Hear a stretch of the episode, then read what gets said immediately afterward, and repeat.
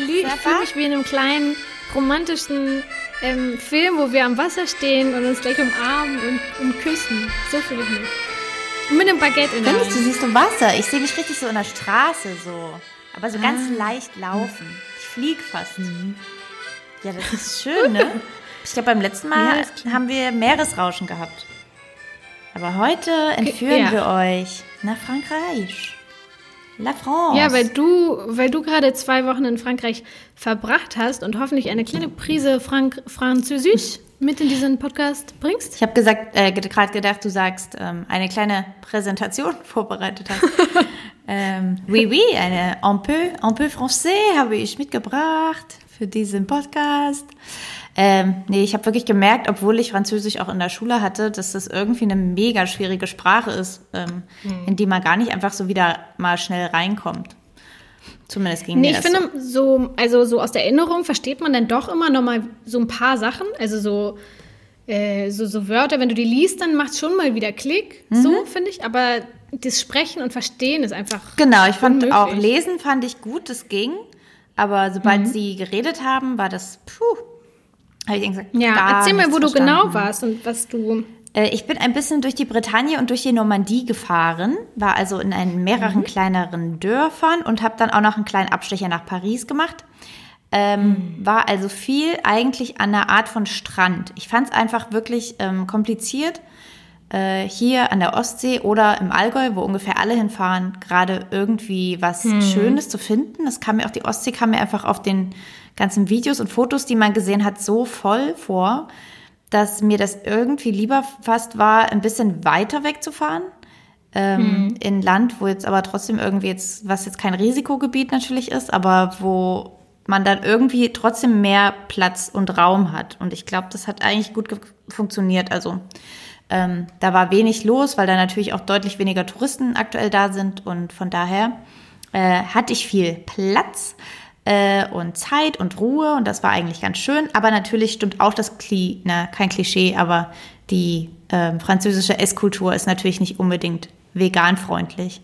Ich glaube, wir hatten auch mal die französische Küche, als wir mal über unsere Lieblingsländerküchen gesprochen haben. Da war die, glaube ich, auch sehr weit unten.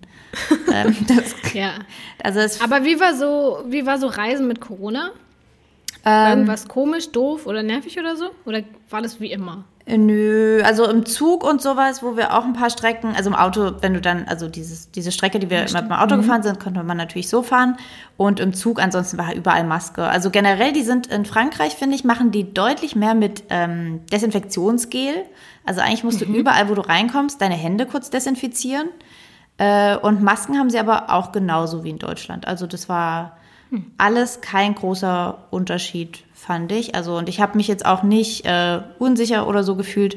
Ähm, von daher fand ich es jetzt ehrlich gesagt fast ein bisschen besser, als jetzt in einem knackevollen Ostseestrand rumzuliegen. Und letzten Ja, das- Endes habe ich halt, das Essen habe ich dann alles in Paris nachgeholt. da gab es vegane Sachen. Aber gab es viel? War Paris so ergiebig? Also Paris, da war ich auch wirklich dann nur so noch einen Tag, nicht mal ganzen Tag. Ähm, und da waren wir einfach in der Ecke, in der es zufällig auch eine komplett vegane Bäckerei gab. Und nachdem ich halt die ganze Zeit nicht wirklich vegane, süße Sachen essen konnte, weil es halt in Berlin natürlich jetzt bei uns auch immer mal ein veganes Croissant hier und da gibt, das gibt es da halt auf gar keinen Fall, ähm, habe ich mich dann da richtig dolle ähm, vollgeschlagen. Falls ihr also mal in Paris seid, der Laden heißt Land and Monkeys.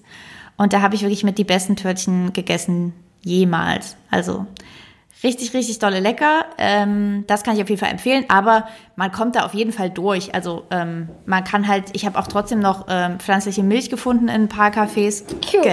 Gesundheit. Danke. Gesundheit. Ähm, ja. Und es gibt da auch äh, Bioläden, die sind aber interessanterweise alle an Autobahnauffahrten, wenn man jetzt vielleicht nicht in großen Städten ist. Also in Paris habe ich auch dann ein paar in der Stadt gesehen. Aber ansonsten bin ich immer wirklich an bis zu Autobahnauffahrten. So da, wo man das so kennt, wo dann so ein Industriegebiet so ein bisschen ist, wo irgendwelche Autowerkstätte sind und noch irgendwelche eine Tankstelle und noch so ein großes Möbelhaus und so. Da waren dann auf einmal war so ein Bioladen ähm, und Bio finden die auch, ähm, glaube ich, ganz gut und interessant. Ähm, aber für die ist jetzt halt nicht so wie bei uns Bioladen, da gibt es auf jeden Fall richtig viel vegane Sachen. Also da gibt es dann einfach wirklich viele mhm. ähm, Produkte tierischen Ursprungs in Bio-Qualität. Aber ein bisschen was Veganes hatten sie auf jeden Fall trotzdem. Ähm, ich finde das aber ehrlich gesagt auch immer irgendwie ganz schön, diese Idee. Ich weiß nicht, wie es dir da so geht, wenn man im Urlaub ist und man denkt, also man freut sich eigentlich richtig, dass man jetzt wieder zurückfährt nach Hause, wo alles geiler ist. Also ist doch irgendwie eine bessere Vorstellung so rum, als wenn sozusagen jetzt Franzosen, die vegan sind, nach Berlin kommen, hier komplett ausflippen, zwei Wochen, und mhm. so denken, oh mein Gott, hier gibt es sogar einen komplett veganen Supermarkt und hier kannst du überall hingehen und irgendwie überall steht vegan auf einer Karte und du kannst immer irgendeine Option bekommen. Und dann fährst du halt wieder nach Hause und dann ist es alles wieder kompliziert. Also dann ja lieber. Aber ist es dir so nicht in New York ergangen? Ja, New York war auf jeden Fall geil, aber das, äh, ich finde halt trotzdem hat Berlin so eine gute Auswahl. Mhm. Klar hätte ich gern die Mozzarella-Sticks auch hier, aber äh, das, das kann ich jetzt noch verkraften, so ein bisschen. Äh, deswegen, also ich bin schon wirklich, finde immer, man ist mit Berlin wirklich, auch was natürlich die Preise angeht, dann wirklich nochmal total äh, verwöhnt einfach. Das fällt einem dann immer mal wieder auf. Ich meine, hier in Berlin teilweise denke ich mir auch schon manchmal, dass das jetzt schon ein bisschen teurer ist und so. Und dann ist man aber mal wieder im Urlaub in so einer anderen großen europäischen Stadt und denkt dann sich so, ach du meine Güte, okay, also Berlin ist wirklich im Vergleich deutlich, deutlich günstiger. Ja, man muss dafür ja teilweise nicht mal Deutschland verlassen. Ne? Also als ich mal eine Zeit lang in Köln war, ist mir das ja auch schon da aufgefallen, wie teuer da Essen ist. Mhm.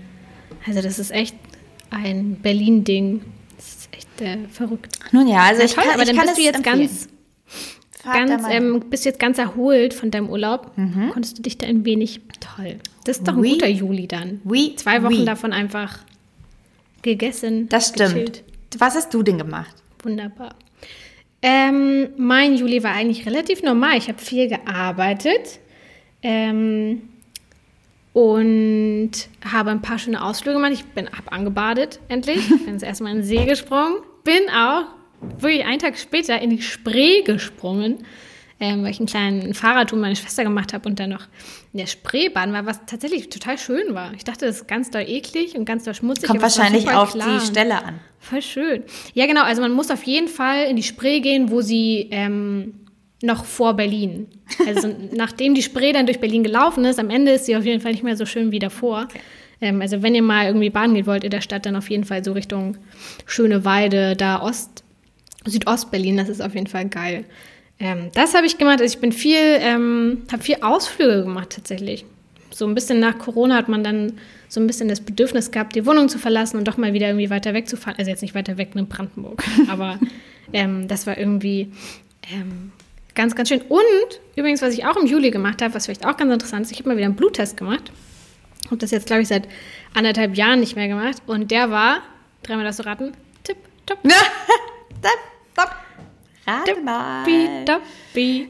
Cool. Ähm, ja, war, war, war super. Hat mich auch sehr gefreut. Aber ich habe mir eine kleine Sache überlegt. Warte, ganz kurz. Ich will noch vorher sagen, ja. hast du denn dein Wissen anwenden können? Denn wir hatten ja mal eine ja, zum Thema. Auf jeden Fall. Äh, ist, heißt vegan gleich, dass man sich Mangel ernährt. Da haben wir ja auch mit Nico Ritter, äh, wie ihr euch vielleicht. Rittenau. Äh, oh.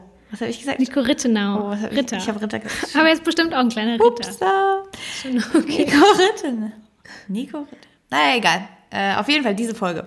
Äh, da haben wir auch über Bluttests geredet und da hat er uns doch auch so ein paar kleine Tricks gegeben, mitgegeben, die man bei einem Bluttest beachten soll. Hast du die denn jetzt beachtet? Genau. Ähm, ja, einer davon war ja ähm, Holotranscobalamine. Mhm. Äh, dass man auf jeden Fall die testen soll, denn das ist das ähm, aktive B12 im Körper. Man kann nämlich auch B12 testen, aber man soll besonderen Wert ja drauflegen, dass man die Holotranswerte, wie kleine Experten unter uns so sagen, ähm, testet wisst, und die waren auch super meinen. bei mir. B12 war super bei mir, Eisen war super bei mir. Ich habe noch Vitamin D getestet. Das war so, das war tatsächlich der einzige Wert, der ein bisschen zu niedrig war, aber da kann ja meine Ernährung nicht viel. Ich muss halt öfter rausgehen. ähm, äh, ja. Naja, ich habe ja jetzt viele Ausflüge ja, gemacht. Das ist gleich gegengesteuert. Aber sonst, die ganzen äh, Nährstoffe, die durch die Ernährung kommen, waren auf jeden Fall einwandfrei. Da freue ich mhm. mich. Genau, aber ich habe auf jeden Fall Wissen angewendet. Kann mich mir auch sehr ähm, sehr clever vor, als ich vor meinem Arzt saß und meinte, Entschuldigung, ich würde halt noch gerne die Holotranscobalamine testen. Und dann hat er mich angeguckt und war so, mhm, okay, und hat es so aufgeschrieben und nichts dazu gesagt. Naja, ähm, aber nochmal als Erinnerung, ähm, falls ihr das lange nicht mehr gemacht habt, das ist auf jeden Fall schlau, äh, Blut, das Blut mal wieder zu testen. Alle, was hatte er gesagt? Zwei Jahre oder so soll man es machen, ne? Ja, ich glaube, er meinte, genau, dass alle, das alles jedes Jahr oder so meinte er, dass das ein bisschen äh, übertrieben ja. fast ist. Äh, okay, genau. aber du warst gerade im Gespräch. Du wolltest gerade sagen, dass du genau. etwas machen möchtest.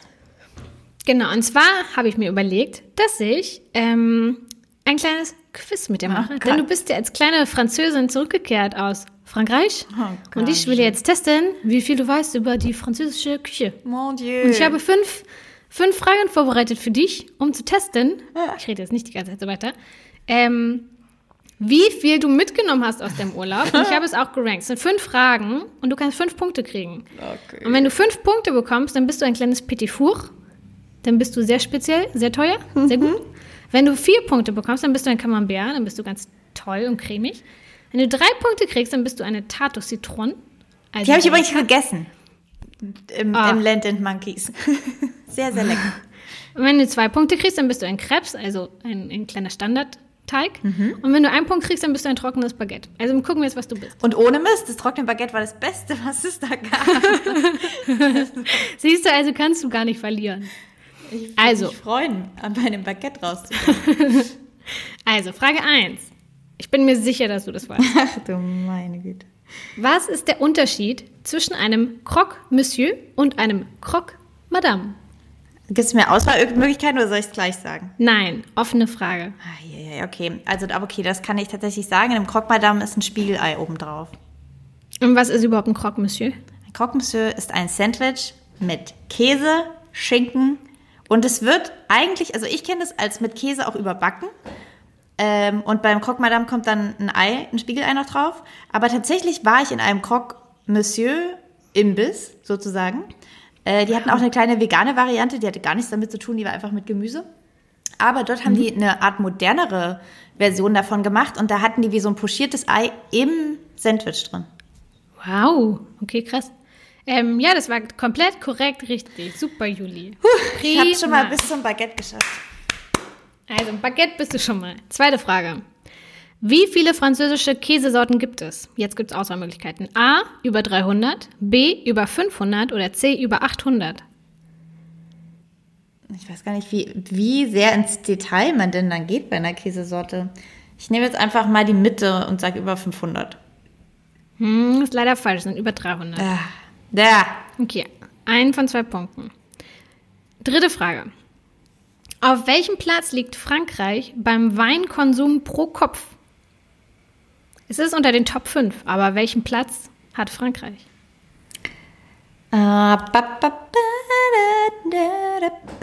Ich sag einfach. Ich sage aber, sie sind die Platz 1. Ist leider falsch. Scheiße. Nein. Äh, sie sind Platz 3. Vor ihnen sind, hätte ich, also erster Platz, wäre ich nicht drauf gekommen, der Vatikan, da, wo ja irgendwie okay. nur 400 Leute drin wohnen, glaube ich, hauptsächlich männlich, ähm, mit 74 Liter pro Kopf im Jahr. Platz 2, 74 Liter, das muss man sich erstmal reinziehen. Mhm. Ne?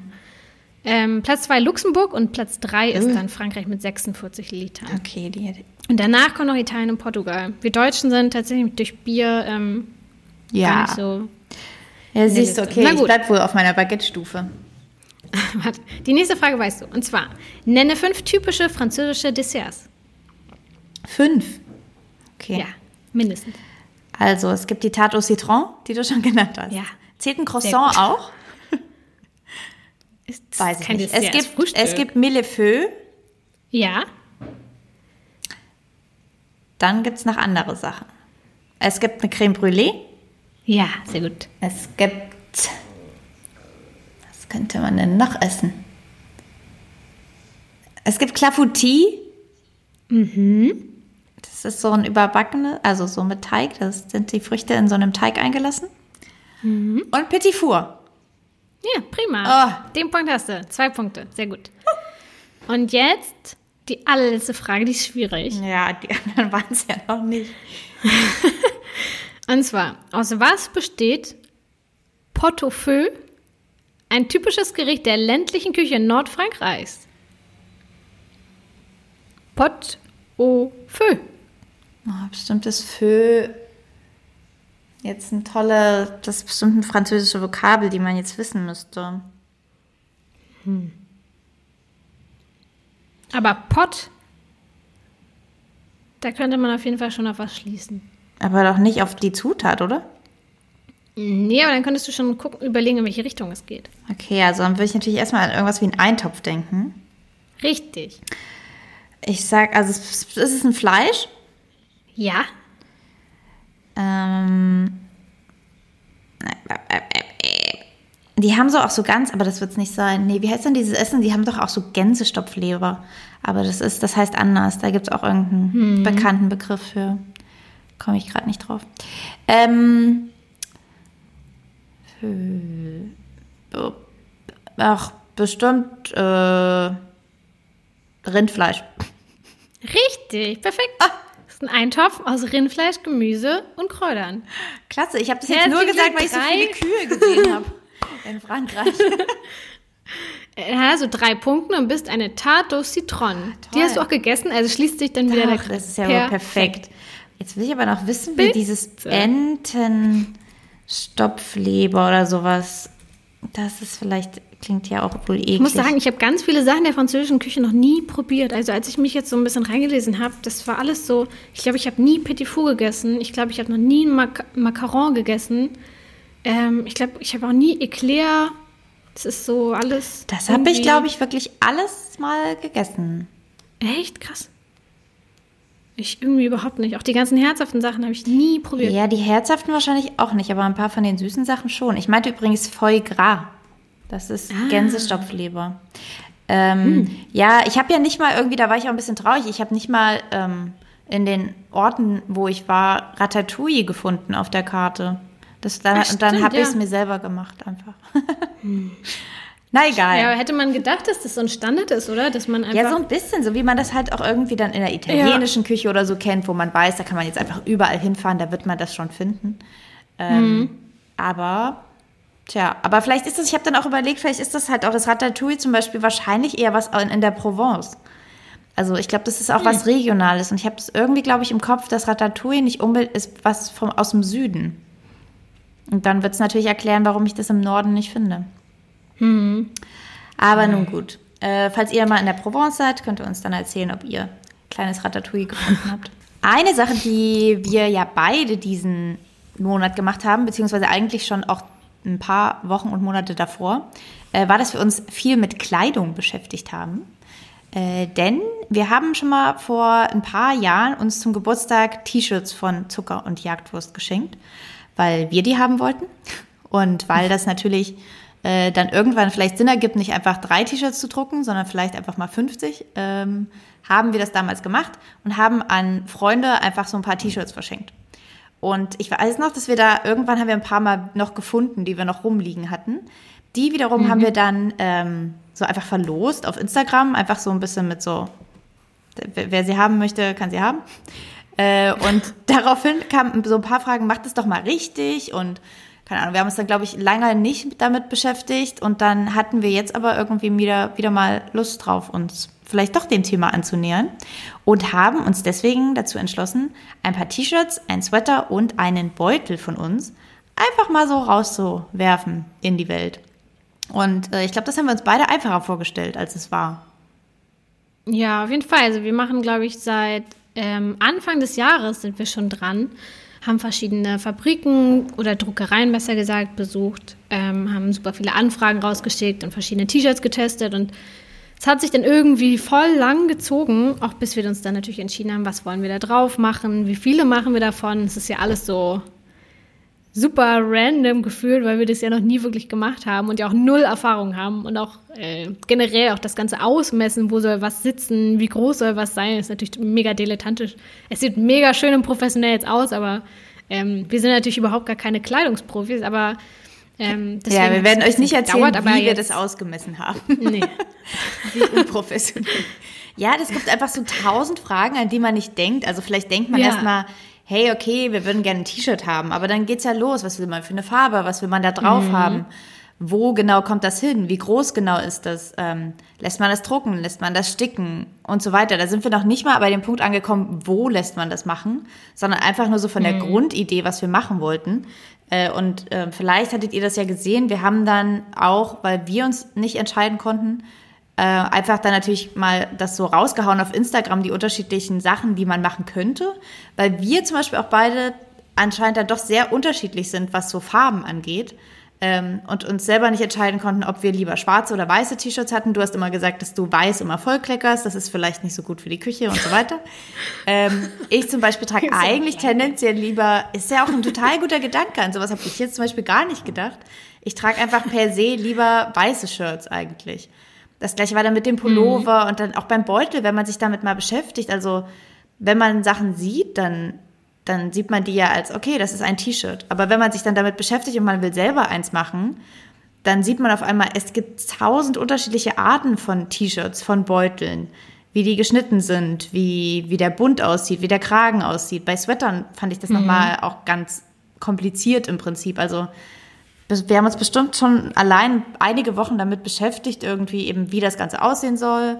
Und dann kam die nächste Phase, okay, was nehmen wir jetzt überhaupt für Sachen? Was nehmen wir jetzt für finale Produkte? Wir sind teilweise auch äh, wirklich zu Druckereien gegangen, die in Berlin sind, die einfach so, einfach wie so ein Showroom hatten mit Anziehsachen einfach, die da mal hangen, damit man sich so die Stoffe angucken kann. Denn das fand ich auch super schwierig, halt schon erstmal, wie viel Gramm wiegt so, also so ein T-Shirt, so wie viel Stoff ist zu dick, was ist zu dünn. Äh, da hm. mussten wir uns auf jeden Fall richtig dolle erstmal mit beschäftigen und reinfuchsen. Ja, und als wir dann die Sachen hatten und uns sozusagen für bestimmte T-Shirts entschieden haben, ging es ja dann erst los mit, okay, wir brauchen auch einen Shop, über den wir dann die Sachen verkaufen können. Was braucht denn so ein Shop? Ähm, dass der zum Beispiel DSGVO-konform ist. Ähm, wie baut man sowas? Das macht natürlich unser herzallerliebster André, der das äh, für uns baut, aber ähm, natürlich muss man sich dann auch überlegen, äh, wie, wie baut man das auf der Website ein, wie kommunizieren wir das? Ähm, ja, ja, also wenn ihr das mitbekommen Sachen, habt, dann ist es schon mal dann haben wir was ja. richtig gemacht, wenn ihr das wisst. Denn heute, ich glaube, der Podcast geht am Samstag online. Und das heißt, ja. ihr könntet euch äh, jetzt schon freuen, denn, oder ist der am, nee, warte, dann könnt ihr jetzt schon hin. Stopp. Am Samstag ist ja schon der 1. August. Ich dachte gerade irgendwie, am Sonntag ist der 1. August. Ähm, ja, dann könnt ihr jetzt, genau, wenn ihr das anhört sozusagen, könnt ihr jetzt ganz schnell auf unsere Webseite gehen und hoffentlich äh, seht ihr da einen Shop, äh, weil das können wir jetzt gerade noch nicht sagen, ob das technisch alles funktioniert. Ähm, ja, also ich, das war wirklich alles Trial and Error, habe ich das Gefühl. Also es war irgendwie auch cool, euch zu fragen, was eben so Farben angeht. Und da können wir auch wirklich sagen, dass wir uns ähm, ziemlich eng auch dran gehalten haben. Also wir bringen mhm. beispielsweise zwar die T-Shirts in Schwarz und Weiß jeweils raus, weil da auch, ähm, also weil einmal Isa und ich konnten uns nicht entscheiden und in der Umfrage, die wir gemacht haben, war das auch sehr ausgeglichen. Äh, bei Sweatern zum Beispiel, aber hat wirklich eine über große Menge gesagt, dass sie schwarze Sweater mehr mögen als weiße. Das heißt, also ich meine, die Sachen, das muss man natürlich auch sagen, man geht da ja in eine Vorleistung. Also wir, das kostet ja auch einfach sehr, sehr viel Geld, ähm, hm. wenn man eben jetzt auch nicht unbedingt die beschissenste Quali und so weiter, darauf kommen wir gleich zu sprechen, äh, kauft, dann ist das natürlich ein ganz schön großes Investment, was wir jetzt einfach mal gemacht haben. Ähm, aber wir wollten jetzt natürlich, wir sind halt kein, kein Klamottenlabel. Wir können jetzt keine Sachen in zehn unterschiedlichen Farben anbieten und mit allen möglichen äh, Motiven. Das heißt, wir haben uns jetzt einfach für letzten Endes vier Kleidungsstücke und eine Tasche entschieden. Ähm, und auch das, äh, ja, das war schon einfach schwierig, das alles und zu entscheiden. Halt, also ich finde es mega, ich bin einfach nur gespannt auf Samstag, ähm, wie das so, also erstmal, ob das alles funktioniert, ob das alles technisch soweit klappt. Also ich meine, wir haben dann einen Experten an der Seite, der sich da sehr gut auskennt mit Shops. Also ich glaube, an äh, ihm wird es nicht scheitern. Aber ähm, da bin ich erstmal drauf gespannt, wie das so ist und wie das dann so funktioniert. Und dann kriegen wir so Benachrichtigungen, wenn was bestellt wurde. Das ist halt voll aufregend, weil man das ja nicht so richtig vorher testen kann. Also klar, wir können so kleine Testkäufe machen, aber so richtig realistische Käufe ja nicht. Ähm, da bin ich sehr gespannt auf jeden Fall, wie das ankommt, weil wir haben ja viele Nachfragen bekommen und Mails zum Teil, dass sich Leute das wünschen, aber im Endeffekt ist ja der, Schritt, wirklich das Geld auszugeben, ja nochmal ein anderer. Deswegen bin ich auf jeden Fall sehr gespannt, wie das dann so ist. Mein halbes Wohnzimmer steht ja voll mit dem Zeug. Deswegen wäre ich auf jeden Fall froh, wenn das, das stimmt. Ähm, nicht zeitnah ähm, rausgeht. Aber mal gucken, wir sind. Ähm, ja, ich bin vor allem natürlich ganz doll gespannt auf, ähm, auf das Special Shirt. Wir haben ja ein limitiertes Shirt, das es nochmal in einer wirklich deutlich begrenzteren Stückanzahl gibt. Also auch da, wir haben jetzt halt natürlich jetzt nicht tausend Stück von allem. Also wie gesagt, wir sind jetzt kein äh, Kleidungshersteller. Für uns war das jetzt auch einfach mal ein Test und wir haben das jetzt, wir, wir kennen uns jetzt ein bisschen damit aus. Also wenn das gut funktionieren würde, könnten wir das jetzt nochmal deutlich einfacher und entspannter machen. Jetzt haben wir uns einmal die Gedanken gemacht. Ähm, aber wir haben nochmal ein T-Shirt in einer deutlich reduzierteren Stückzahl gemacht. Das ist äh, das große Kartoffel- und Quark-Fanclub-Shirt. Ähm, wenn ihr uns schon länger folgt, werdet ihr wissen, dass das mein absolutes Lieblingsessen ist. Äh, und ich habe mir das eigentlich halt schon ganz lange gewünscht, dass man, dass ich irgendein T-Shirt hätte, um das auszudrücken. Und jetzt haben wir das einfach gemacht. Und auf diesem Shirt steht einfach Kartoffeln und Quark und Zucker und Jagdwurst. Das heißt, es verbindet uns und die Kartoffeln und den Quark.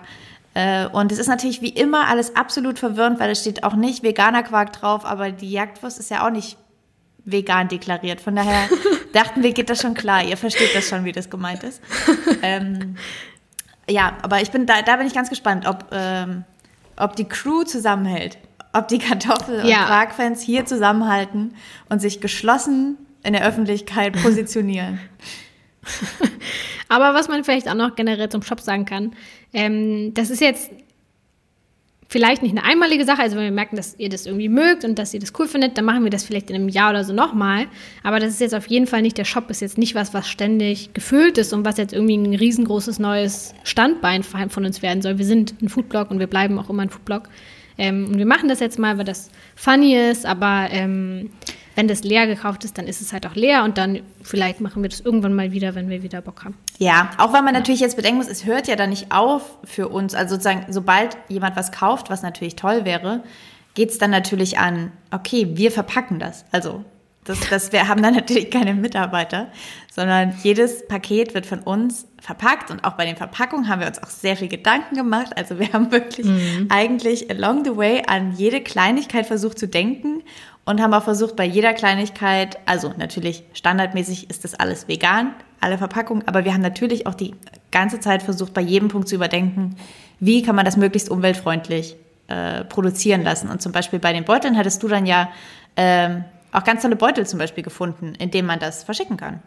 So, was wo. Genau, das sind so Beutel auf Kreidebasis und die sind biologisch abbaubar. Das heißt, die könnt ihr einfach in den Biomüll werfen und auf dem Kompost und dann baut sich das selber ab. Ähm, aber wir haben zum Beispiel auch darauf geachtet, dass so kleine Kärtchen, die wir euch dann noch mit reinlegen, dass die aus recyceltem Papier sind und dass die CO2-neutral ähm, produziert werden und die Farben nicht auf Erdölbasis sind und so. Also wir haben uns wirklich bei jedem Step ähm, sehr genau überlegt, verschicken alles mit DHL Go Green und so. Ähm, also wir versuchen das so CO2-neutral und so nachhaltig wie möglich zu machen. Und auch bei der Kleidung haben wir ja ähm, einen großen Fokus darauf gelegt und haben ja sehr lange danach gesucht, welche Klamotten wir nehmen wollen welche vor allem vegan natürlich und auch fair produziert werden. Ähm, genau, und darüber wollen wir jetzt auch noch mal kurz eingehen. Ja, das Nicht ist noch der, der, der Service-Teil sozusagen. Jetzt habt ihr die, ja. vielleicht den kreativen Teil einmal hinter euch. Vielleicht gibt es irgendwann noch mal ein Fragetool, dass ihr uns noch mal Fragen dazu stellen könnt oder was auch immer, wenn euch das interessiert. Ja. Ähm, wie wir das uns so gedacht haben in unseren kleinen Köpfchen. Ähm, aber genau dieser, im Prinzip dieser Aspekt der Verantwortung sozusagen, ähm, dass man jetzt eben keine super billigen T-Shirts, die dementsprechend irgendwo muss der Preis ja herkommen, wo dann auch, wo man weiß, along the way war irgendwas nicht richtig, dass man jetzt am Ende bei einem 2-Euro-Shirt rauskommt.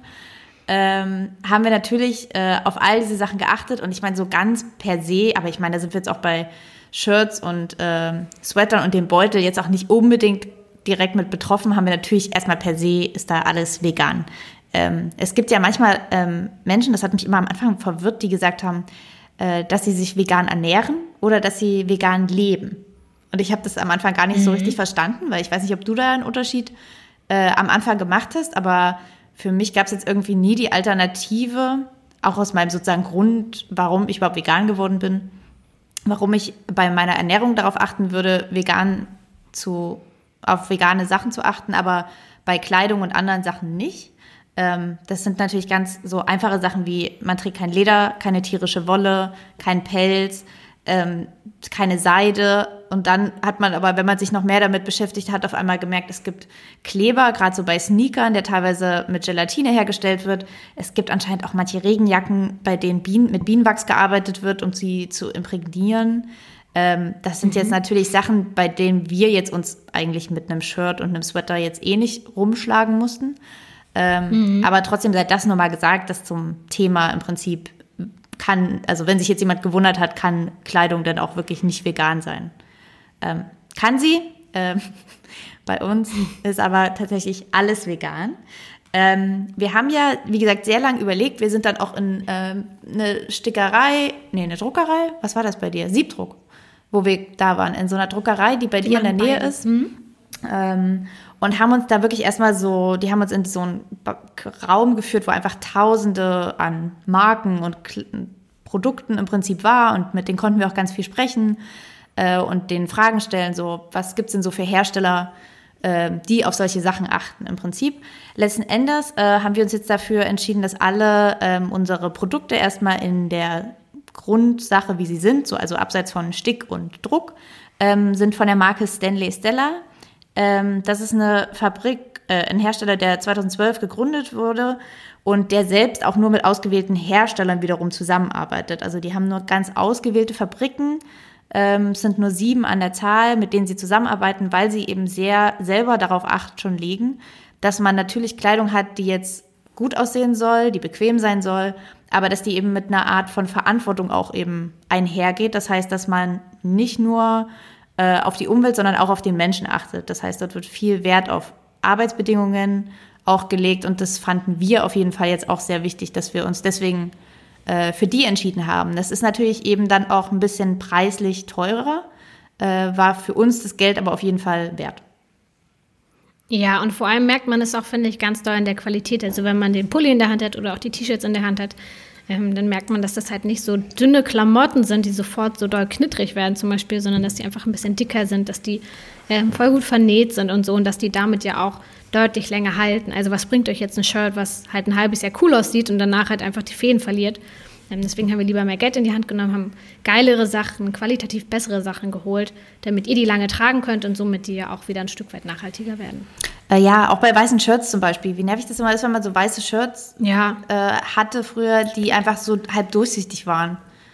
Also ja. so richtig nervig, das ähm, haben wir Oder nicht. die halt andauernd so doll knittern und Leute wie wir, die halt, also ich bügel nichts, gar nichts ich bügel meine Sachen halt nicht. Und wenn ich ein T-Shirt habe, was dann die ganze Zeit verknittert ist, dann ziehe ich das halt einfach deutlich selten an. Aber dieses Problem, Leute, werdet ihr nicht haben. Nein, das werdet ihr nicht haben. Ähm, genau, Isa, vielleicht kannst du ja ein bisschen mehr dazu sagen, wo, also wie gesagt, wir haben das von Stanley und Stella. Äh, die wiederum kümmern sich sozusagen um die, wie werden diese T-Shirts hergestellt. Ähm, die Frage wird auf jeden Fall gestellt und steht natürlich auch auf all diesen kleinen Zettelchen, ähm, wo denn diese ganzen Shirts im Prinzip hergestellt werden. Also die Shirts und die T-Shirts und äh, Sweater und alles mögliche von Stanley Stella wird gefertigt zu 95 Prozent in Bangladesch, in der Hauptstadt Dakar. Dort gibt es zum Beispiel auch ein 19-köpfiges Team ähm, aus ausschließlich Bangladescherinnen. Ich, das ist also Menschen aus Bangladesch gegendert war das gerade. Ähm, und die kontrollieren das Ganze. Ähm, Bangladesch ist, wie ihr wisst, bestimmt äh, das zweitgrößte Textil, der zweitgrößte Textilproduzent nach China.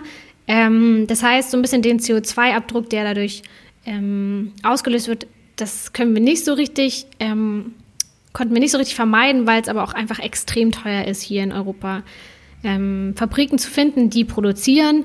Und zumal nehmen die halt ganz oft einfach nur eigene Schnitte an und dafür hätten wir Schnitte designen müssen.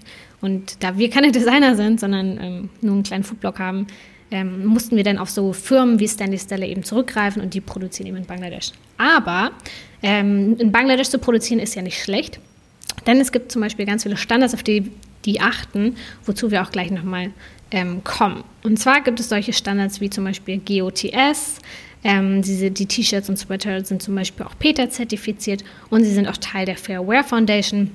Und da zum Beispiel die Fair Wear Foundation ist eine unabhängige Stiftung, die eben sich zum Beispiel um Arbeitsbedingungen in Textilfabriken kümmert, die verbessert und eben auch kontrolliert. Und da wird zum Beispiel auf Sachen geachtet wie eine freie Wahl des Arbeitsplatzes, ähm, keine Diskriminierung, keine Kinderarbeit, ähm, dass die Arbeiterinnen Versammlungsfreiheit haben, Recht auf Tarifverhandlungen und lauter so Sachen. Also dass so grundlegende Sachen einfach kontrolliert werden und eingehalten werden. Und ähm, ähnlich ist das eben auch beim Ökotex-Standard. Dort geht es dann eben darum, dass auf schädliche chemische Substanzen verzichtet wird oder eben Baumwolle ohne Gentechnik genutzt wird. Und die Stanley Stella Sachen, die wir dann verkaufen, haben eben alle diese Zertifizierungen. Wir verlinken euch das aber auch dann im Shop. Also ihr werdet dann sehen, dass da so eine kleine Produktbeschreibung ist. Und da werden wir dann Sachen reinpacken wie Peter zertifiziert, Ökotex und werden euch das nochmal verlinken, damit ihr euch dann belesen könnt und das möglichst transparent auch für euch ist. Ja. Ähm, ja, genau. Also um auf Bangladesch nochmal zurückzukommen, also ich glaube, das war für uns natürlich auch erstmal, als wir das gesehen haben, und vielleicht geht es dem einen oder anderen von mhm. euch ähm, da auch so, war natürlich auch erstmal so für uns so ein bisschen, oha. Ähm, mhm. Okay, wie gesagt, wir hätten es natürlich deutlich lieber allein schon vom CO2-Abdruck in Europa produzieren lassen. Aber wahrscheinlich wird jeder, sobald der Bangladesch hört, an 2013 denken, wieder dieses Riesengebäude mit mehreren Fabriken ähm, eingestürzt ist und tausend Menschen oder über tausend Menschen ums Leben kamen. Ähm, man hat, man verbindet das natürlich sofort mit Dokumentationen über schlechteste Arbeitsbedingungen und Produktionsbedingungen, also wo man wirklich von Verstößen gegen die Menschenrechte redet. Ähm, das heißt, das, da haben wir uns natürlich auch nochmal mit beschäftigt und uns das äh, sozusagen angeguckt. Man muss halt eben, wie Isa schon gesagt hat, äh, das ist der zweitgrößte Textilproduzent. Das heißt, es ist dort einfach eine Riesenindustrie und die sorgt natürlich auch andererseits dafür, dass dort viele Menschen Arbeit haben, dass, auch, dass es im Prinzip weniger Armut gibt, dass die Lebenserwartung gestiegen ist in dem Land. Also sozusagen per se, sozusagen könnten die Sachen ja cool sein, wenn da einfach hm. halt Sachen eingehalten werden. Das machen natürlich manche Firmen nicht und manche machen das schon und manche behaupten das auch, aber es wird nicht kontrolliert. Das heißt sozusagen, nur weil es jetzt am Standort Bangladesch produziert wird, heißt es eben nicht automatisch, dass das gleichzeitig auch mit schlechten Arbeits- und Produktionsbedingungen einhergeht. Dass es die aber auf jeden Fall gibt, muss man jetzt auf jeden Fall an der Stelle nochmal sagen. Deswegen sollte man generell wirklich eben immer, wenn man sich Kleidung holt, äh, darüber hinaus einfach wirklich beschäftigen, von wem kommen die und eben wer hat solche Zertifizierung, ähm, wer eben lässt das auch kontrollieren, also ist transparent genug zu sagen, wir haben dort Leute vor Ort und wir haben auch, also das, was gesagt hast, diese Wayfair Foundation, das ist ja auch eine unabhängige Stiftung. Also die ist dann auch firmenunabhängig im Prinzip, geht die da hin und da kannst du dann auch einfach halt rausfliegen, wenn du, äh, wenn da halt rauskommt, dass du dich nicht mehr an diese Sachen hältst und dass du eben, keine Ahnung, Kinder dort beschäftigst, dass dort keine sicheren Arbeitsbedingungen herrschen, dass die Menschen irgendwie sonst wie viele Stunden am Stück dort arbeiten müssen. Äh, und das war uns auf jeden Fall wichtig, deswegen halt auf einen äh, Produzenten zurückzugreifen, der einerseits sich selbst das einfach vorgenommen hat, diese ganzen Sachen einzuhalten und andererseits aber eben auch so transparent ist, dass er bereit ist, eben in so einer Stiftung mit drin zu sein und sich auch kontrollieren zu lassen und sich äh, da im Prinzip drauf festnageln zu lassen, dass das auch nicht, man ist einmal eingetreten und fertig ist, sondern dass man wirklich jederzeit im Prinzip dort auch verantwortlich gemacht werden muss. Ich glaube, das fand ich gerade bei dieser Warefare Foundation, glaube ich, ganz gut, dass du ähm, da auch wirklich ähm, im Prinzip eingehst den Deal, dass du wirklich die Verantwortung übernimmst für jeden Schritt äh, und wie am Ende die Bedingungen aussehen, unter denen deine ähm, Anziehsachen hergestellt werden. Und dass sozusagen es nicht heißt, ach ja, okay, wir waren, wir sind halt hier in Europa, wir denken halt, dass da alles cool ist und dafür können wir ja nichts, sondern ähm, wer dort drin ist, sozusagen mhm. verpflichtet sich, dass er in die Verantwortung genommen wird, wenn er nicht dafür sorgt, dass da wirklich bei jedem einzelnen Mitarbeiter auf solche Sachen geachtet wird. Und genau das Gleiche ist ja auch ähm, die Sache mit der Umwelt. Ne? Also es geht zum einen um die Arbeitsbedingungen für die MitarbeiterInnen, aber zum Teil natürlich auch dann um die Sachen, wie ist das Ganze hergestellt worden. Also ähm, welche Substanzen werden verwendet, wie wird zum Beispiel beim Anbau von Baumwolle mit der Erde umgegangen, wird auch zwischendrin mal was anderes gepflanzt, damit die Erde ähm, fruchtbar bleibt und nicht nach ein paar Jahren einfach den Bach runtergeht. Ähm, und lauter so Zertifizierungen sind halt total wichtig, damit man eben nicht ein System schafft, was ein paar Jahre funktioniert und dann einfach irgendwann zusammenbricht, sondern dass es irgendwie nachhaltig gemacht wird und da eben auf Umwelt und auf Mensch Acht gegeben wird. Absolut. Ich kann auch wirklich sagen, also wir reden jetzt natürlich so ein bisschen über die Sachen, die wir gemacht haben. Ähm, und mhm. ich muss auf jeden Fall auch mir da selbst an die eigene Nase greifen, das sagt man so, ne? Ähm, ich kaufe tatsächlich sehr, sehr wenig neue Kleidung. Also, und ich gehe auch viel in Second-Hand-Läden. Ähm, dennoch kann ich mich auf jeden Fall nicht davon freisprechen, dass ich nicht im letzten Jahr mal bei HM mir was gekauft habe. Ähm, das heißt, auch ich auf jeden Fall kann da noch deutlich mehr auf diesem Bereich machen oder habe gemerkt, dass ich mich da deutlich zu wenig sozusagen äh, bisher noch mit beschäftigt habe und das gerne auf jeden Fall mehr machen möchte. Und ich finde wirklich, dass ähm, allein die Seite von Marie Nasemann, dieses verknallt.de, hm, ähm, ist, finde ich, eine super gute Adresse. Einmal, weil sie äh, Labels vorstellt, äh, die sich eben auch genauso wie Stanley Zeller an solche Sachen halten. Das sind dann auch deutlich nochmal kleinere ähm, Hersteller und Firmen, die sich natürlich eh dann lohnen, die zu unterstützen, weil sie eben noch ganz klein sind. Ähm, aber da einfach auch äh, sehr gut zu informiert. Also ich finde, das war so eine der ersten Seiten, die ich da, die mir direkt wieder in den Kopf kam. Äh, Daria Daria äh, hat ja auch immer sehr, ja. sehr viel dazu zu dem Thema. Ähm, also wie gesagt, wir haben uns damit jetzt nochmal eindrücklicher beschäftigt und ich werde das auf jeden Fall alles ähm, deutlich mehr im Hinterkopf behalten bei allen Sachen, die ich mir jetzt in der nächsten Zeit vielleicht kaufen werde. Ja, und ich finde vor allem es gut, wenn man mal sich die Zertifizierungen anschaut, die es so gibt, ähm, die eben klar machen, was ist hier fair gehandelt und nachhaltig gehandelt und so, weil ja viele Kleider oder Kleidungsstücke, ähm, die eben diese Erfüllung, äh, diese Sachen erfüllen, eben diese Zertifikate haben auf so kleinen Zettelchen in der Kleidung. Also da, wo auch die Waschanleitung steht, da sind dann solche Zertifizierungen abgedruckt und es ist total gut zu wissen, dass es das gibt, weil man dann einfach mal reingucken kann. Und wenn man so ein bisschen die Bilder dann im Kopf hat, dann ist das total gut, das dann auch im Laden ähm, zu sehen. Ja. Na genau, gut. aber der Shop ähm, ist offen. Hoffentlich. Das können wir sagen. Also hoffentlich, wenn ihr den Podcast hört, habt ihr jetzt ein bisschen was drüber gehört oder ihr wart schon da und dann seid ihr auf dem Podcast, wie auch immer eure Reihenfolge ist. Wir hoffen, mhm. alles hat technisch geklappt. Ihr könntet jetzt auf zuckerjagdbus.com gehen und da müsste irgendwo Shop stehen und da müsstet ihr ähm, drei T-Shirts, ein Sweater, ein Beutel finden. Oh. Und dann könnt ihr das kaufen. Und wie gesagt, dadurch auch nochmal dadurch, dass wir einfach jetzt eben kein großer Hersteller sind, ähm, das schreiben wir aber bestimmt auch nochmal überall hin. Ähm, wir können leider nicht sozusagen jeden Tag Bestellungen abarbeiten. Äh, Isa und ich, wir haben uns einfach schon einen Tag ausgesucht und das ist der nächste Freitag, der siebte, glaube ich. Mhm. Da haben wir einen großen Packtag.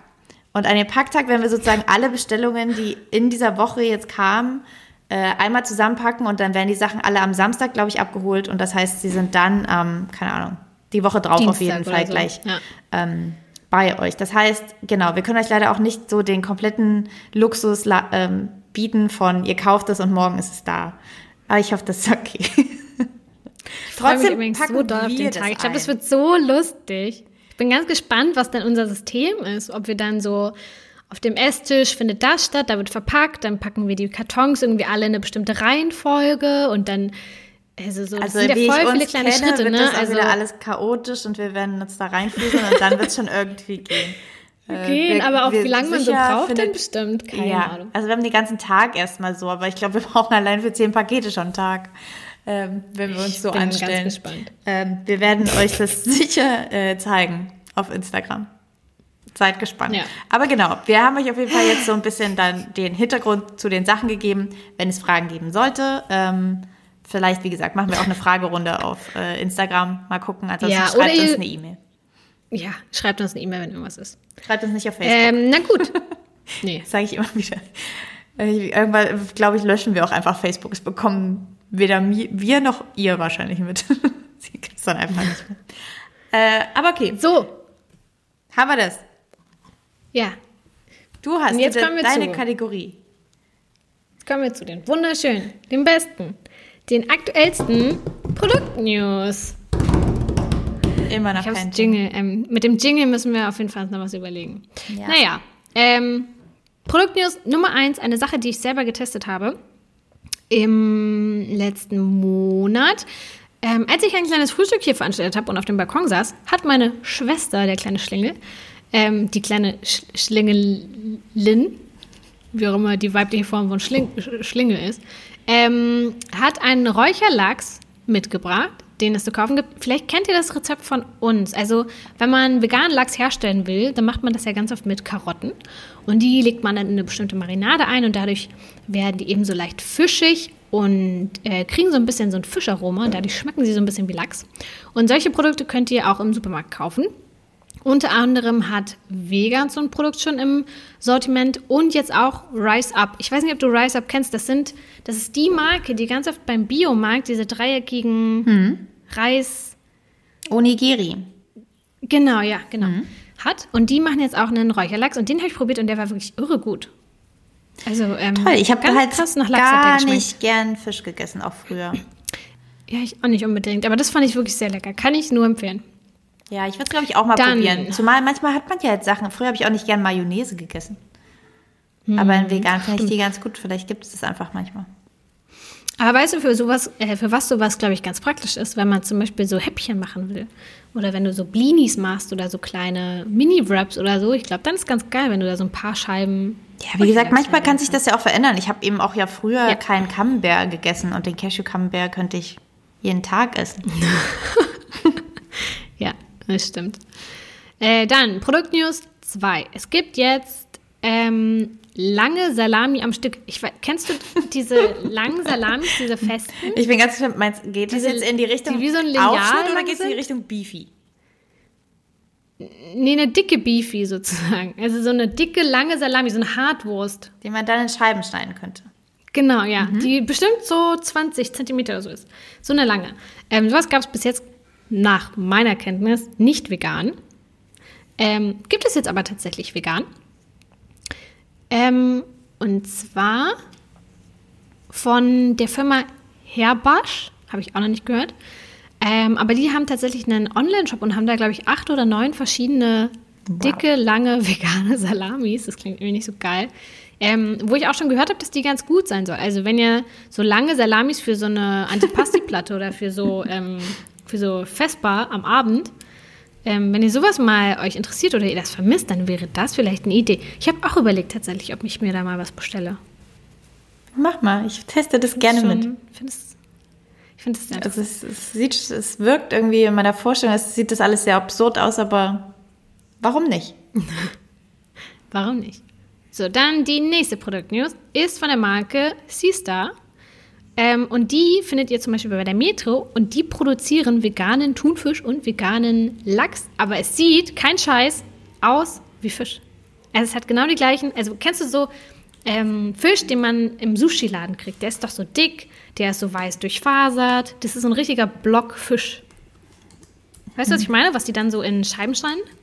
Ja, ich glaube schon. Hm? Und genau so sieht das aus. Das ist wirklich ganz krass. Also googelt das ruhig mal. Ähm, Sister heißt die Marke und da kann man, wie gesagt, Thunfisch und veganen Lachs kaufen. Ähm, wenn ihr sowas braucht zum Beispiel, weil ihr zum Beispiel gerne Nigiris macht und dafür einfach so eine Scheibe braucht an Fisch, ähm, dann könntet ihr euch das mal angucken, dann könnte das etwas für euch sein. Hast ja, werde ich, ich probiere es gerade so? zu googeln, aber ich finde es gerade noch nicht. Aber ja. Ecosian, wir Ecosian das auch. Wir haben schon wieder googeln gesagt. Aber wir benutzen Ecosian. Das stimmt. Ich schicke dir das mal, warte kurz. Super. Warte. Vor allem wo? Auf den tausend Plattformen, auf denen wir miteinander schreiben. Hier gerade unterwegs sind. Ich schicke dir das kurz bei Facebook, da sind wir zwar nicht ah, okay. mehr. Das kannst du noch bald das machen. Sieht echt ah, hart aus. Okay. Ist klar. Und jetzt nach ganz unten, nach ganz unten scrollen auf der Website von Vegan Sister. Macht ihr das bitte auch? Ich hoffe, Isa oder? hat euch jetzt allen so eine Nachricht gerade geschickt. Guckt mal auf euer Handy. Ähm, sonst ist das jetzt ziemlich langweilig für euch alle. Ähm, äh, also ihr müsst auf jeden Fall auf veganseastar.com.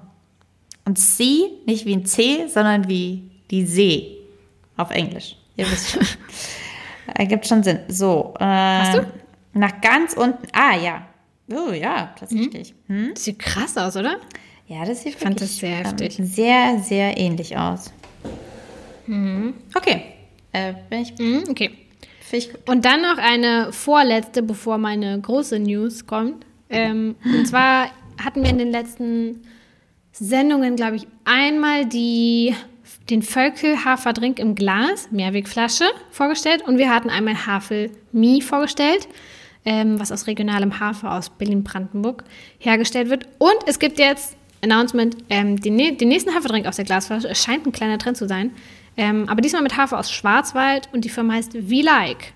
Ähm, und ich glaube, dass zum Beispiel Havelmie eher im Norden Deutschlands zu finden ist, beziehungsweise Berlin-Brandenburg-Kreis. Und äh, wenn ihr vielleicht im Süden Deutschlands wohnt und ihr wollt auch keinen Verpackungsmüll produzieren, wenn ihr eure, eure Milch trinkt, ähm, dann ist äh, die Firma V-Like was für euch. Könnt ihr mal gucken, das gibt es wohl bei Edeka zu finden. Und jetzt, Julia. Ich bin ganz gespannt. Sei gespannt. Du hast es vielleicht auch schon gehört, kann schon sein, dass es gar nichts Neues für dich ist. Und zwar haben wir ja schon ein paar Mal darüber geredet, wie wir das vegane Sortiment von Ikea finden. Wir hatten Ikea-Woche auf dem Blog. Könnt ihr ich habe es auf jeden Fall nicht gehört. Ich habe nichts mit Ikea gehört. Da haben wir ganz viel schon, schon gemacht. Ähm, und die hatten ja, die haben, haben ja jetzt unsere Rezepte gemacht. die haben machen alle sieben Rezepte von Zucker und Jagdwurst ab sofort im Angebot. In jedem Ikea. ähm, und die haben ja bis jetzt die veganen Köttbullar aus Gemüse gemacht. Kennst du, ne? Mit Erbsen, Mais, Paprika, was sie da drin haben. Aha. Fanden wir so gute Idee, aber Du ja, hast da vor allem, du hast eine, ich finde das interessant, du hast eine, ähm, so eine Beziehung sozusagen. Du hast eine Art Beziehung mit ja. Ikea und zu den Ikea-Produkten.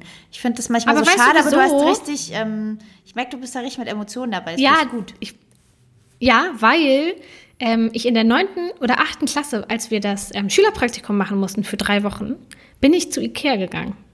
Das heißt, meine, ja. meine Beziehung zu Ikea ja. ist extrem tief, weil ich da schon mal gearbeitet habe. Ja.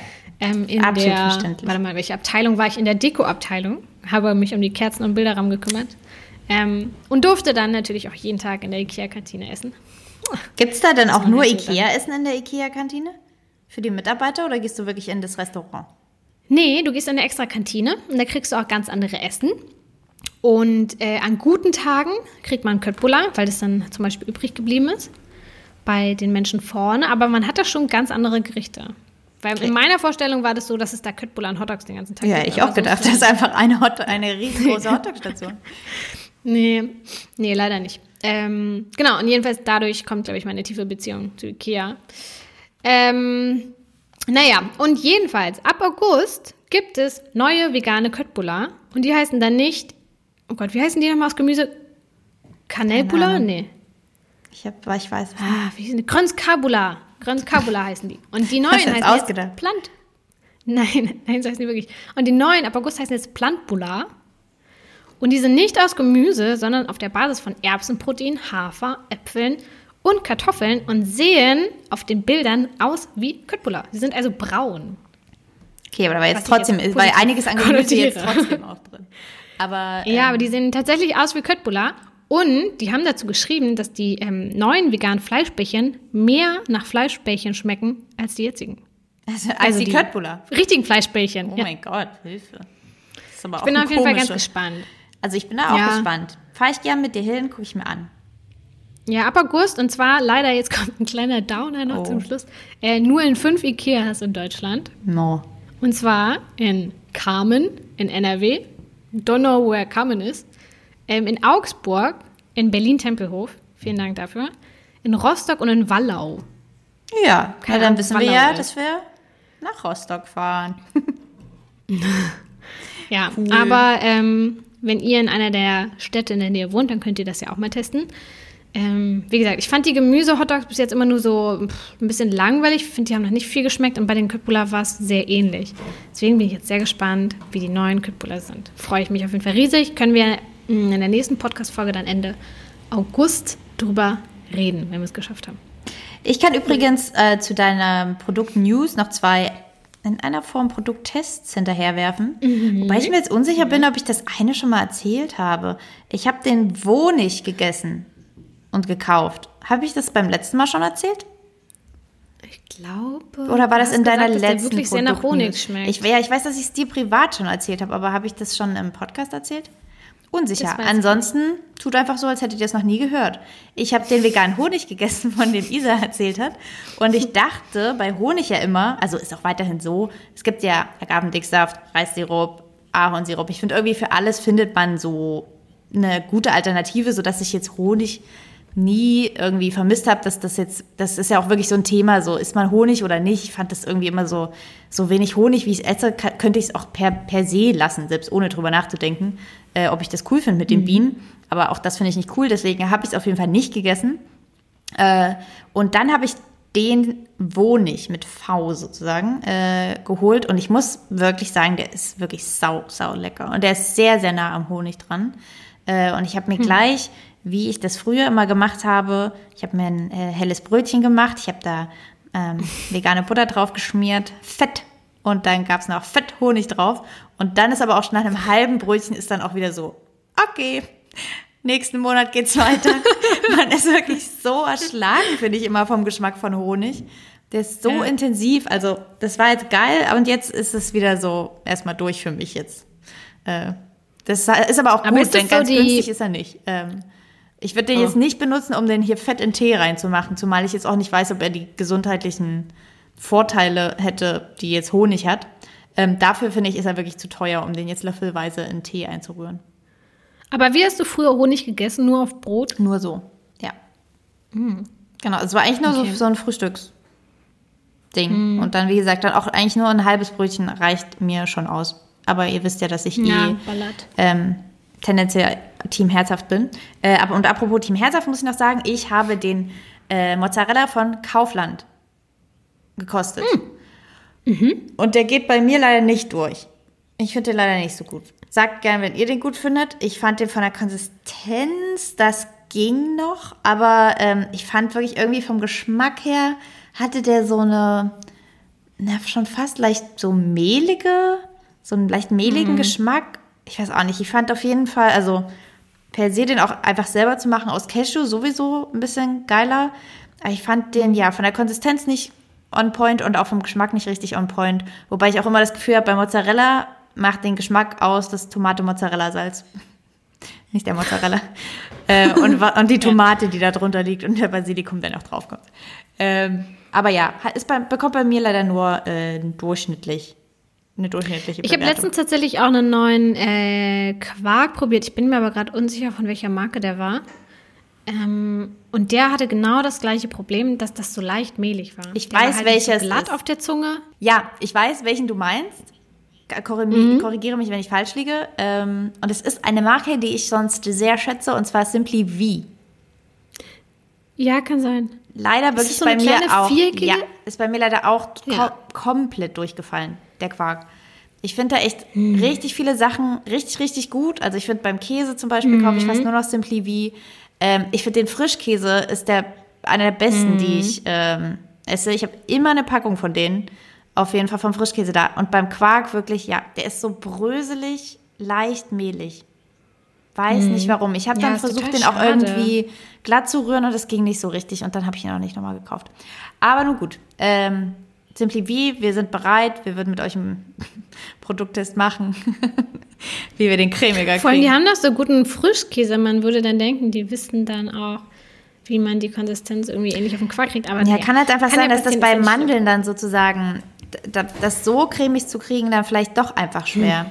Und bei Frischkäse hast du ja dadurch, dass das so streichzart ist, das ist natürlich. Ist der nicht deutlich, auch aus Mandeln? Genau, aber ich meine nur so von der Konsistenz eines Frischkäses, das ist ja wirklich dann nochmal anders. Der darf ja, mhm. obwohl der auch sehr cremig ist, der Frischkäse. Ja, der ist halt so glatt auch, deswegen. Hm. Nun ja. ja. Ähm, also danke für diese Produktnews. Ähm, wir kommen nun zum letzten Punkt. Hopp, hopp. Zu den Challenges. Äh, Challenges. Meine Challenge war, dass ich äh, veganes Vinetta umsetzen wollte. Wir haben euch schon das YouTube-Video empfohlen. Unser liebstes Video im Internet. Ähm, guckt es euch an. Ähm, ein bisschen überschrieben. Hä? Das ist mein liebstes. Wie ist es? Ist das? Ähm, ihr könnt es mal googeln. Äh, Vinetta, ähm, ich weiß nicht wie genau wie der Titel ist, aber Vinetta Herstellung YouTube oder so googeln, dann kommt ihr dahin.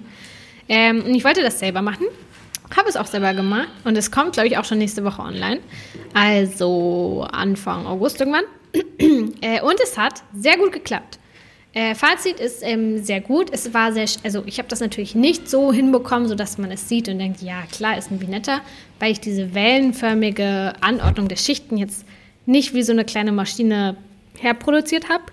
Äh, aber ich finde, geschmacklich war das schon sehr gut. Also Vinetta besteht ja aus so einem sehr sahnigen, weißen Eis. Ich finde das so ein bisschen McFlurry-mäßig. Also es ist einfach so eine weiße, ich habe nie McFlurry gegessen. Masse.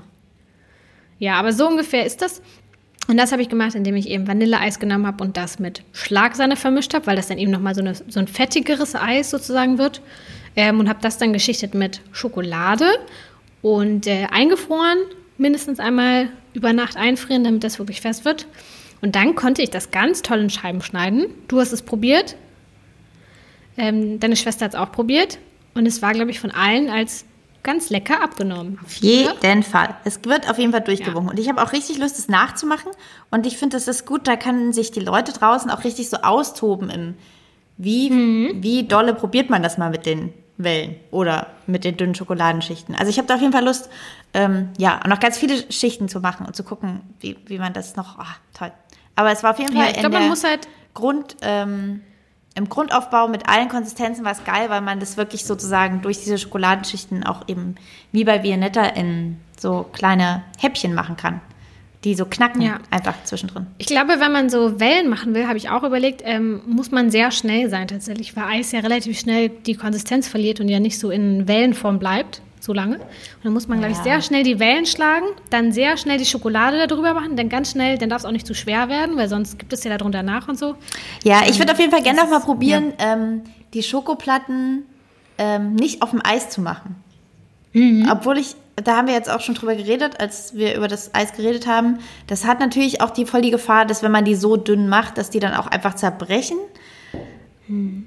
Aber ja, also ich habe auf jeden Fall Bock, ähm, das auf jeden Fall selber zu machen. Wusstest du eigentlich, dass es ganz viele verschiedene Vinetta-Sorten gibt? Ja, aber da interessiert sich doch keiner für. Ja, das, ja das und fand ich auch krass. So, den, so Erdbeer und ähm, Karamell und so fand ich auch scheiße. Ja. Was willst du denn jetzt als nächste Challenge machen? Weil du hast jetzt abgehakt. Und zwar richtig vorbildlich also, jetzt hier mit Rezept online und so. Ja. Das haben wir. Äh, meine nächste Challenge kennst du auch schon. Ähm, und es geht auch in die gleiche Richtung, weil ich habe dann überlegt, ähm, früher zu so Sommerfesten und zu Geburtstagen, was hat man sich gewünscht? Also bei uns gab es entweder ganz oft Viennetta oder eine Benjamin Blümchentorte. Gerade als ich jünger war und so, war das auf jeden Fall the shit unter den Sechsjährigen. Ähm, und deswegen habe ich mir überlegt, ich würde das gerne selber machen, weil ich glaube, dass auch gar nicht so kompliziert ist. Ich habe mir das nämlich nochmal angeschaut, was in so einer Benjamin Blümchentorte drin ist. Und das ist im Endeffekt nur ein Rührteig. Und darauf ist Schokoladeneis oder Schokoladencreme. Und außenrum ist diese Erdbeercreme. Und ich glaube, dass man das mit so ein bisschen Quark, Sahne, ein paar frischen Erdbeeren, ähm, einem normalen Teig und so ein bisschen Deko hinbekommen könnte. Äh, mein aktuelles Problem ist noch so ein bisschen, dass ich einen vollen Tiefkühler habe und daher nicht so richtig Platz hätte, um das einzufrieren und zu machen. Aber das ist allgemein noch meine Vorname. Ich will den mal wieder abtauen und sauber machen. Und dann dürfte ich auch Platz haben, um so eine kleine Torte da reinzupacken. Ähm, und jetzt im Sommer ist das, glaube ich, auch im August eine ganz gute Sache für so Sommerpartys, Geburtstage, wenn man da eventuell eine Benjamin Blümchentorte vorrätig hat. Ja. Habe ich wirklich jahrelang mir immer zum Geburtstag gewünscht. Da war ich auch schon mhm. wirklich über dem Alter von sechs deutlich über dem Alter von Und ich wollte sie immer noch haben. Bin auch gespannt auf das Spielzeug, was du in der Mitte platzierst. Stimmt, es stand immer oben drauf, ne? Und so eine, das war doch so eine Oblate, wo das dann drauf gedruckt war, ne? Der Elefant. Gute Frage. Ich hätte jetzt krass gedacht, war dass das einfach nur so ein Zuckerguss war. Echt? Ich glaube, da war so gedacht, ein Bild noch nur, drauf. Genau. Und ich hätte aber gedacht, dass das nur Zucker ist. Ach so. Aber bin ich mir so hm, unsicher. Google ich. Hm. Ekusia ich. Schnell den Absprung Wie geschafft. Wie sieht es bei dir aus? Ähm, meine Challenge, ich habe es geschafft und ich habe so ein bisschen wie du, ich bin absoluter Isa-Style, ich habe es heute gemacht. Ähm, am Tag der Aufnahme. Isa-Style, hallo. ähm, ich habe, ähm, ja, beim letzten Podcast, bei dem es ähm, um Food Waste ging, habe ich gesagt, ich werde, weil ich ziemlich viel Melone konsumiere im Sommer, ähm, eine Marmelade aus der Schale von Wassermelone machen. Das habe ich heute mhm. gemacht. Und es hat gut funktioniert. Ich finde die Konsistenz, da könnte ich jetzt dran arbeiten. Das ist jetzt nicht so ein geiles Gelee bisher geworden. Ich hätte die bestimmt noch ein bisschen besser pürieren können oder so. Aber sie ist jetzt eher so ein bisschen Mousse-mäßig. Also ein bisschen dicker, schmeckt mhm. aber wirklich sehr, sehr gut. Aber ich meine, Na, was schmeckt das? Es kommt einfach quasi Zucker natürlich wie immer rein. Deswegen schmeckt es auch wie Zucker. äh, und man kann im Prinzip noch den Geschmack so ein bisschen, also ich habe ein bisschen Zitronensaft zum Beispiel noch reingegeben. Äh, ich hatte auch noch einen Apfel rumliegen, den habe ich mit reingehauen, weil der schon ein bisschen gammelig war, ganz im Sinne der Lebensmittelverschwendung. Ähm, habe ich den auch noch mit reingehauen. Und ähm, je nachdem auch wie du, also man nimmt, man schält im Prinzip mit dem Sparschäler das richtig Grüne an der Außenseite ab und dann hat man halt diesen gelben Teil. Und natürlich, je nachdem, wie viel du vom roten Fruchtfleisch auch noch dran lässt, kannst du natürlich auch die Marmelade dementsprechend auch so ein bisschen noch mehr süßen, ähm, wie du das willst. Aber es, es schmeckt ganz leicht nach Melone, aber nicht aufdringlich. Aber ich meine, Melone schmeckt ja auch an sich einfach mhm. nur sehr süß. Und genauso ist die Marmelade. Aber die ist wirklich, ähm, dementsprechend Marmelade soll süß sein. Die ist auch sehr lecker, aber gleiches wie bei Honig. Marmelade ist ein halbes Brötchen von und dann ist auch erstmal wieder gut. Und was hat das für eine Farbe? Die ist so, so ein bisschen, am Anfang da war sie ein bisschen bräunlich, da habe ich schon gedacht, hei, hei, hei. Mhm. Ähm, jetzt ist sie so ein bisschen, aber noch ins rosafarbene gegangen. So ein bisschen wie Rhabarber-mäßig, wie dann mhm. so Rhabarber aussieht, wenn man ihn so ein bisschen einkocht. Also nicht so bräunlich, sondern eher so, so ein Hauch von äh, Lachsfarben. ist das mhm. die Farbe? Ähm, aber hey, ich habe ja noch was da. Äh, wenn wir uns das nächste Mal sehen, kann ich dir mhm. ein kleines Guck Brötchen schmieren. Ähm, ich habe allerdings, mir ist, ähm, habe nicht so selber richtig gewusst, was ich mir für eine neue Challenge ähm, stellen könnte. Du hast aber gesagt, dass du etwas für mich hättest. Und ich weiß ja, aber ich dachte, noch nicht, was du gesagt hast. Das wird jetzt auch für mich spannend als kleine Tato Citron, die du bist mit deinen drei Punkten, ei, ei, ei. Ähm, mach doch irgendwas Geiles Französisches, also was du jetzt im Urlaub nicht essen konntest und das kannst du jetzt schön zu Hause nachholen, indem du es dir selber machst. Okay, dann kann ich aber sagen. irgendwas? Ja, das kann ich was? tatsächlich sagen, das hatte ich eh auf der Liste. Ähm, ah. Von daher passt es auch perfekt. Äh, und zwar gibt es in der Bretagne, wo wir unterwegs waren, ähm, da gibt es so ein sehr, sehr, das ist glaube ich so ein Mix aus so Hefeteig, oder zumindest mit Backpulver und sehr, sehr süß und sehr viel Butter. Mhm. Also ich glaube, er besteht, glaube ich, zu einem Drittel aus Butter und zu einem Drittel aus ähm, Zucker oder so. Und ich kann ja. das auch ganz schlecht nur ähm, aussprechen. Es heißt, glaube ich, Couing, Couillamant. Oder es wird anders ausgesprochen. Es wird geschrieben K-O-U-I-G-N. Das ist das erste mhm. Wort. Amant ist dann hinten raus, mhm. glaube ich, ein bisschen einfacher. Couing, Cuillermo, keine Ahnung, ist auf jeden mhm. Fall eine Delikatesse oder ein, eine Spezialität aus der Bretagne und ist wie gesagt so ein bisschen so ein Mix finde ich ein bisschen aus der Herstellung aus so Croissant-Teig, aber mit einer Art von Hefeteig, glaube ich, oder wo zumindest Backpulver drin ist. Ähm, wo du dann so ein fettes Stück Butter im Prinzip dann so einrollst und immer wieder faltest und faltest und faltest.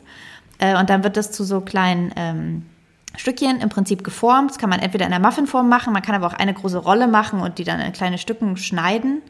Äh, und das gab es und überall und alle meinten so, ja, das musst du essen. Ähm, also auch die mhm. Verkäufer waren immer so, hier ist voll die Specialty und ich war so, ja, ich fange gar nicht an, zu, dir zu erklären, warum ich es nicht esse, aber äh, war so, danke, vielleicht später. Ähm, und das hätte ich mir aber tatsächlich hätte ich eh gern mal ausgetestet, damit ich mal hm. weiß, wie das schmeckt. Ähm, ja, aber ist das so ein bisschen wie ähm, ich denke die ganze Zeit an so Cantuccini, so von der Form, so kleine Mini-Brotscheiben. Da muss ich kurz, nee, das sind, nee. sind die so, die ich meine? nee, nee, gar nicht. Das sind ja diese Runden, sehr, Kaffee. genau, das sind ja diese, die ah. wie so ein Baguette im Prinzip, also so ein Mini-Baguette genau, aufgeschnitten so werden. Und die sind ja aber auch komplett hart. Also die sind ja so ganz knusprig. Ja. Nee, das ist okay, wirklich also so ein Mix aus, wirklich so eher Mix aus Croissant und Hefeteig, glaube ich. Hm. Und aber super, aber anscheinend Form? super süß und super, ähm, na, wie so klein. Also du siehst so ein bisschen dann wie so kleine Schnecken aus. Ah. Also zumindest die, die es da mhm. gab. Ich habe schon mal geguckt, manche Leute machen das eben, also die knittern das im Prinzip ein bisschen zusammen und packen es in so eine Muffinform. Dann sieht es einfach, mhm. keine Ahnung, so ein bisschen zusammengefaltetes Päckchen aus. Ähm, mhm. Aber ich würde es okay. jetzt vielleicht, ich habe es mehr so als so Scheiben und wirklich so eine, einfach wie so eine Scheibe, die so geringelt ist oben an den mhm. Oberflächen, wo du eben genau diese unterschiedlichen Fächer siehst. Ja, super, aber ja, dann ist das ja entspannt. Gespannt. Dann habe ich das eh auf der Liste gehabt. Perfekt. Toll, dass du immer so ähm, extravagante Sachen machst und ich immer so die ähm, Tiefkühlklassiker hier raushole. Ja, naja, genial. egal. Du machst mich sehr glücklich mit der Benjamin Blümchentorte. Äh, und euch bestimmt auch. Okay, wir gehen jetzt. Äh, wir, wir, wir, ja. Es ist jetzt zwar ähm, gefühlt, wenn ihr jetzt das hört, dann ist das wie gesagt Samstag und dann werden wir jetzt gerade gespannt vor den Laptops sitzen und gucken, ob das mit dem Shop funktioniert. Davon ja. erzählen wir euch wir dann beim nächsten einfach, Mal. Ja, genau. Und zwar Ende August ähm, hören wir uns wieder, hoffentlich mit Benjamin Blümchentorte im Bauch und mit Queen Almond oder wie auch immer das heißt. Bis dahin weiß ich, wie es gesprochen auch. wird. dann bis Ende August. Ich freue mich. Wir freuen uns. Bis dahin. Tschüss.